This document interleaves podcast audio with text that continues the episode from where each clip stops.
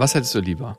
Dein ganzes Leben lang Sprechkäse, also so, so ein bisschen was Weißes in den Mundwinkeln, was aber auch deutlich auffällig ist. Wir hatten mal einen Kumpel, der immer Sprechkäse hatte. Ja. Also es war auch, ein Kumpel ist vielleicht ein bisschen viel gesagt. Doch, es war ein Kumpel.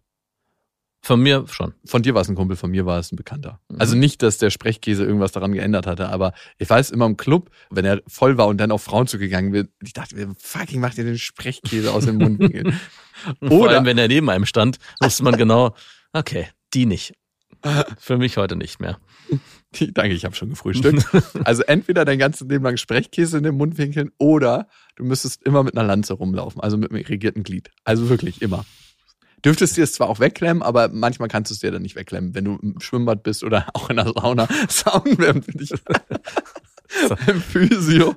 Es gibt viele skurrile äh, Situationen. Ja, auch Schwimmen gehen mit den Kindern hat auch immer ein ganz schönes Geschmäckle. Im, Im Freibad, im Kinderbecken. Oh. Was ist hier los? Ich kann nichts dafür. äh, und wenn weil, du das Kind von Bekannten hältst. ja, stimmt. Ja, stimmt. Und demnach würde ich den Sprechkäse wählen. Ja? Ich, nach, ich wollte eigentlich die Lanze nehmen, weil ich diesen Sprechkäse wirklich widerlich finde. Aber sie bringt zu viele Unannehmlichkeiten mit Äh, sich. ich glaube, man kommt, äh, es ist lebensbedrohlich. Ich glaube, für Männer ist es lebensbedrohlich, immer eine Lanze zu haben. Genau aus Mhm. den beschriebenen Situationen. Und sie wird nur schlaff beim Sex. Und kurz davor. Die nächste Frage kommt von dir. Stellst du mehr Fragen oder werden dir mehr Fragen gestellt? Ist das eine hypothetische Frage? Was glaubst du? Mm, du stellst mir Fragen. Richtig. Woher wusstest du das? Das ist so ein Bauchgefühl. Das ist so ein grobes Bauchgefühl. Verarschen kannst du dich selber. Tatsächlich kenne ich ja mein eigenes Leben und meine Story schon. Darum rede ich in Freundschaften gar nicht so, so viel, würde ich sagen. Das würde ja dem widersprechen, was ich gerade gesagt habe. Nein, wenn ich mir Fragen stelle, Mhm. dann redet der andere ja. Du stellst ja keine Frage und fängst dann an zu reden. Ich hätte aber beides vereint bei dir. Ah ja, ich stelle eine Frage und beantworte mir die selber. Die, die, Damit ich die Frage auch noch selber sprechen Die kann. Frage ist sehr lang, erstens gestellt und beinhaltet auch schon Teile der Antwort, Aha. die du selber beantworten so, die würdest. ich nur so aufbereite wie an einem Buffet, wo man sich die dann Genau. nehmen muss. Und bevor der andere antworten kann, ah, setzen Gut, dass mal du ein. drauf zu sprechen kommst. Da wollte ich eh schon mal drüber Ja, referieren. ganz genauso und bla bla bla bla bla. Oh, das liebe ich ja. Wenn Leute eigentlich immer nur den passenden Einstieg für ihre Ja. eigene Story suchen. Das kenne ich auch. Sätze, die eigentlich gestrichen werden müssen. Es geht mir ganz genauso, das kenne ich auch, wenn sie für die eigene Geschichte missbraucht werden. Mhm. Tatsächlich rede ich ja viel durch meine Arbeit und ich habe gar nicht mehr so einen Bock, so viel zu reden in meiner Freizeit. Also klar rede ich noch, keine Frage, aber jetzt nicht Das so. glaube ich dir nicht. Also es gibt wenig Menschen. Ja gut, du kennst mich ja, du kannst es besser reflektieren ja, als ich. also es gibt wenig Menschen, mit denen ich, wenn ich privat unterwegs bin, so viel zu reden hat wie du. Wir tauschen uns aus oder ich habe zu reden? Ja, wir reden dann beide viel. Das ist ja das Positive an dem Ganzen, sonst Ah. würde ich es ja nicht ertragen, weil dann rede ich auch mehr, weil der Inhalt aber auch dann stimmt. Aber ich kenne auch viele andere Menschen, mit denen ich Zeit verbringe, wo ich dann immer das Gefühl habe, ich muss hier die ganze Zeit die Impulse setzen, wie anstrengend Es das gibt auch immer was zu besprechen. oder? Ja, bei dir gibt es was zu besprechen. Es gibt der neue Podcast, es gibt immer was zu besprechen. Und ich würde mir manchmal wünschen, du würdest einfach nur die Klappe halten. Aber was ich gelernt habe, ist ein etwas, was ich selber nicht leiden kann, nämlich Gespräche am Leben zu erhalten. Und mich ärgert das mittlerweile regelrecht. Dich ärgert das nicht, weil du gerne redest.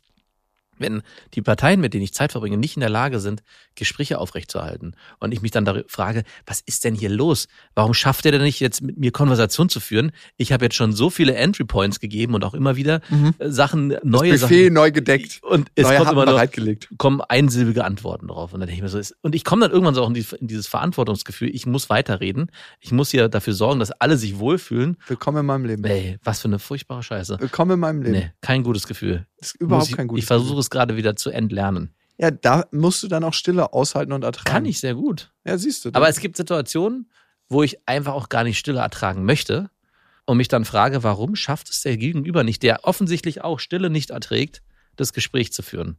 Also kennst du das? Es gibt ja Situationen, wo Mhm. Stille herrscht und beide sind damit fein. weil sie so blockiert sind von dem unangenehmen Gefühl. Nee, auch ich sitze im Auto mit jemandem, den ich nicht kenne oder den ich kenne und wir schweigen uns an eine halbe Stunde, dann ist es in Ordnung. Aber es gibt auch Leute, bei denen ich ein körperliches Unwohlsein empfinde, bei denen das jetzt geschwiegen wird.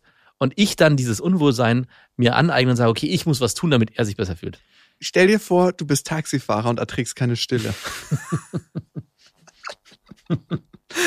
Im Prinzip ist es das, ja. Ich bin ein Taxifahrer des Lebens. Es gibt eigentlich so ein paar Matches, die nicht zusammengehören und nicht Stille ertragen und Taxifahrer sein. Ist so ein Worst-Case-Match. Passt zur nächsten Frage. Bist du eher Energiesauger oder Geber? Weil ich finde, in Freundschaften, in Beziehungen, in zwischenmenschlichen Interaktionen gibt es oftmals Menschen, wo du denkst so, Alter, verpiss dich, du bist ein Energiesauger. Und dann gibst du Leute, wo du irgendwie energetisiert bist, nachdem du mit denen Zeit verbracht hast. Ein Energiesauger. Findest du? Also es kommt drauf an. Es geht ein bisschen einher mit der Frage von davor und auf, kommt auch auf meine Stimmung an und ob ich Bock habe, mit der Person Zeit zu verbringen. Also in dem Moment, wo ich keinen Bock habe, Zeit mit der Person zu verbringen, bin ich definitiv ein Energiesauger, weil ich auch alles dafür tue, aus der Situation rauszukommen und das dann auch nicht unbedingt angenehm ist für den anderen. Also es sei denn, ich sage dem, hey, ich habe keinen Bock mehr auf dich, geh bitte, sondern wenn ich trotzdem in irgendwelchen Kontexten die Situation aufrechterhalten muss, obwohl ich sie nicht eigentlich aufrechterhalten will. Aber ich glaube, es war früher weitaus schlimmer bei mir. Ich war früher definitiv ein richtiger Energiesauger. Und mittlerweile würde ich fast sogar sagen, kann ich auch ein Geber sein. Ich kann mittlerweile wählen. Das ist doch eine gute diplomatische mhm. Antwort. Was würdest du sagen, bin ich? Ähm, ein Geber. Aber auch ein Energiesauger. Du bist auch beides. Mhm. Und ich würde sogar sagen, bist wie so ein Energy Drink. Am Anfang viel Power, aber auf Langstrecke ein Sauger. Ein Sauger. Ganz klarer äh, Saugdiesel, der am Berg hängen bleibt. In welchen Momenten konntest du dich als Kind entspannen? Ich finde, das ist so eine der elementarsten Fragen. Wenn du die richtig tief reinfahren lässt, ist es so die Frage schlechthin über deine eigene Kindheit.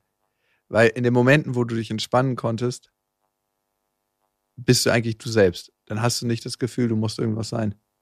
Sondern du bist einfach dein Kernwesen. Und bei mir war es tatsächlich immer, wenn ich nicht alleine schlafen musste. Ich habe super ungern alleine geschlafen in meinem Bettchen. Machst du ja jetzt immer noch. Nicht gern. Mache ich auch selten. Und ich war so ein Tierpapa. So ein kleines Tierkind. Ich hatte Hamster, ich hatte Kaninchen. Wirklich? Und alles ist wahrscheinlich verreckt? Nein, ich habe mich immer gut gekümmert um die. Ich hatte auch mal Gänse. Gänse? Hühner. Wirklich? Ja. Was? Alles. Ja, meine Mutter hat es immer versucht zu unterbinden, aber ich war so fasziniert von Tieren und von der Pflege und mich dann darum zu kümmern und denen so kleine Ställe zu bauen. Warum hast du denn keinen Hund? Wenn du so ein tierlieber Mensch bist.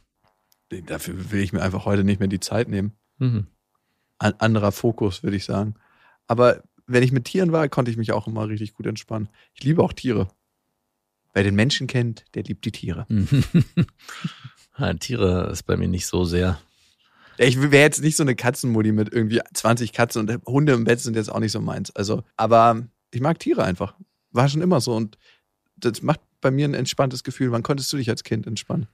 So richtig. Puh, echt schwer. Ich erinnere mich, ich frage mich auch, welche Zeit? Also geht es um die ganz frühe Kindheit? Geht es ums jugendliche Alter oder? Das erste, was dir einfällt. Ah, das erste, was mir einfällt, sind dann wirklich wahrscheinlich doch als Kind Urlaube mit meinen Eltern. Der Klassiker. Im Urlaub. Ja, schon ein, schon also nicht, so ein gestresstes ja, Moment, Moment. nicht Urlaube an sich, aber wenn es darum geht, wo konnte ich mich wirklich entspannen, war es die Freiheit, man selbst sein zu dürfen, in dem Kontext der Familie im Urlaub. Also nirgendwo war es egal, wie man sich gibt, ob es peinlich ist oder nicht, weil die Eltern immer Verständnis für einen hatten. Also das war für mich das Entspannendste. Und wenn ich dann ins jugendliche Alter gehen müsste, dann wäre es für mich das Segeln gewesen. Also der Sport auf dem Boot alleine auch. Ich war, es war ja kein Mannschaftssport, sondern man war immer alleine auf seinem Boot, anderthalb, zwei Stunden. Und das hatte, eine, hatte schon fast was Entspannendes, egal ob viel oder wenig Wind. Man hat mit niemandem geredet. Das war sehr entspannt, wenn ich jetzt gerade mal darüber nachdenke. Wenn ich mit niemandem reden musste, ist die kurze Antwort. Genau. Hast du dir mal einen runtergeholt beim Segeln? Nee. Okay. Schade eigentlich. Nee, überhaupt nicht schade. Andere Frage. Hattest du jemals in deinem Leben Selbstmordgedanken? Interessant, dass sie direkt nach der Entspannung kommt. Also nicht konkret. Also klar, ich hatte Gedanken mal, wie das so wäre und wie würden die anderen um mich trauern? Ja, vielleicht auch das, aber das war zu weit weg. Also Dann hatte, vermissen sie mich. ich hatte niemals reelle Selbstmordgedanken. Ich, so nach dem Motto, ach, mir geht's so schlecht, ich würde das gern tun. Oder wenn es müsste, fehlt nicht mehr viel. Sich mit dem Thema auseinandergesetzt habe ich mich schon immer wieder mal. Ich hatte auch mal eine Freundin, die sich selbst verletzt hat und von daher war das auch sehr präsent. Aber so wirklich, hey, mir geht's so scheiße, wenn es so weitergeht, dann springe ich von der Brücke, hatte ich nicht.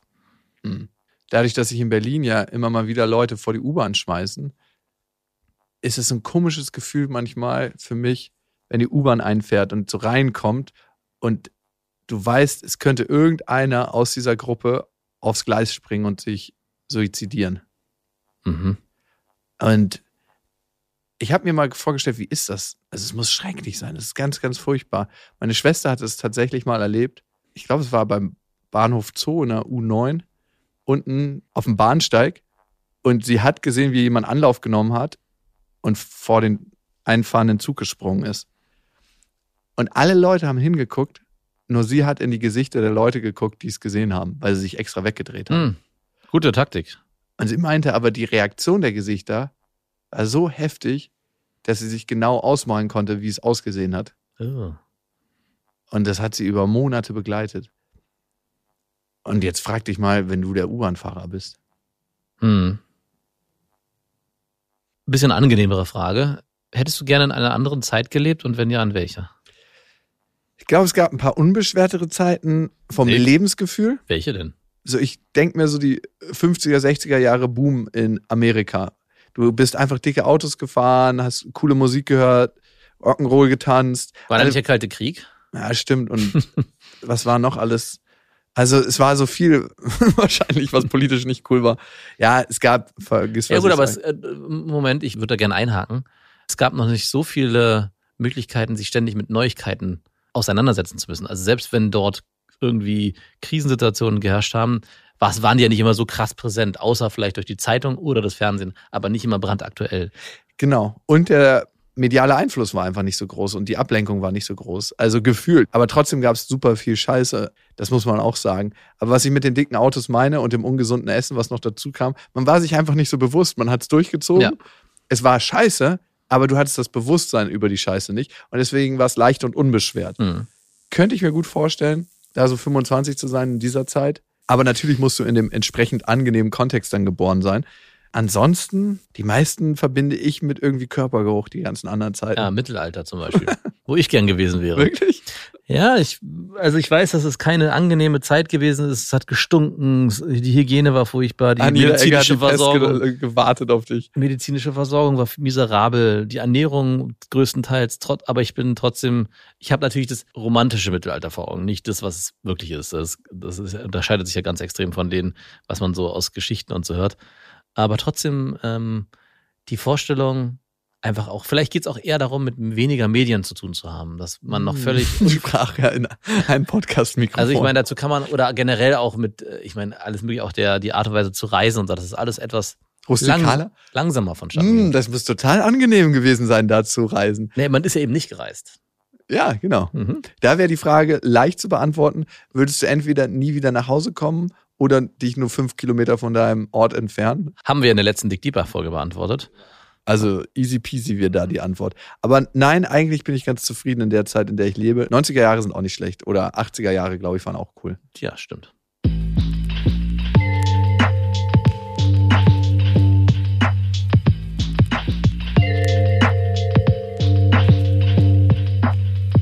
Dick Deeper mit den besten Freundinnen.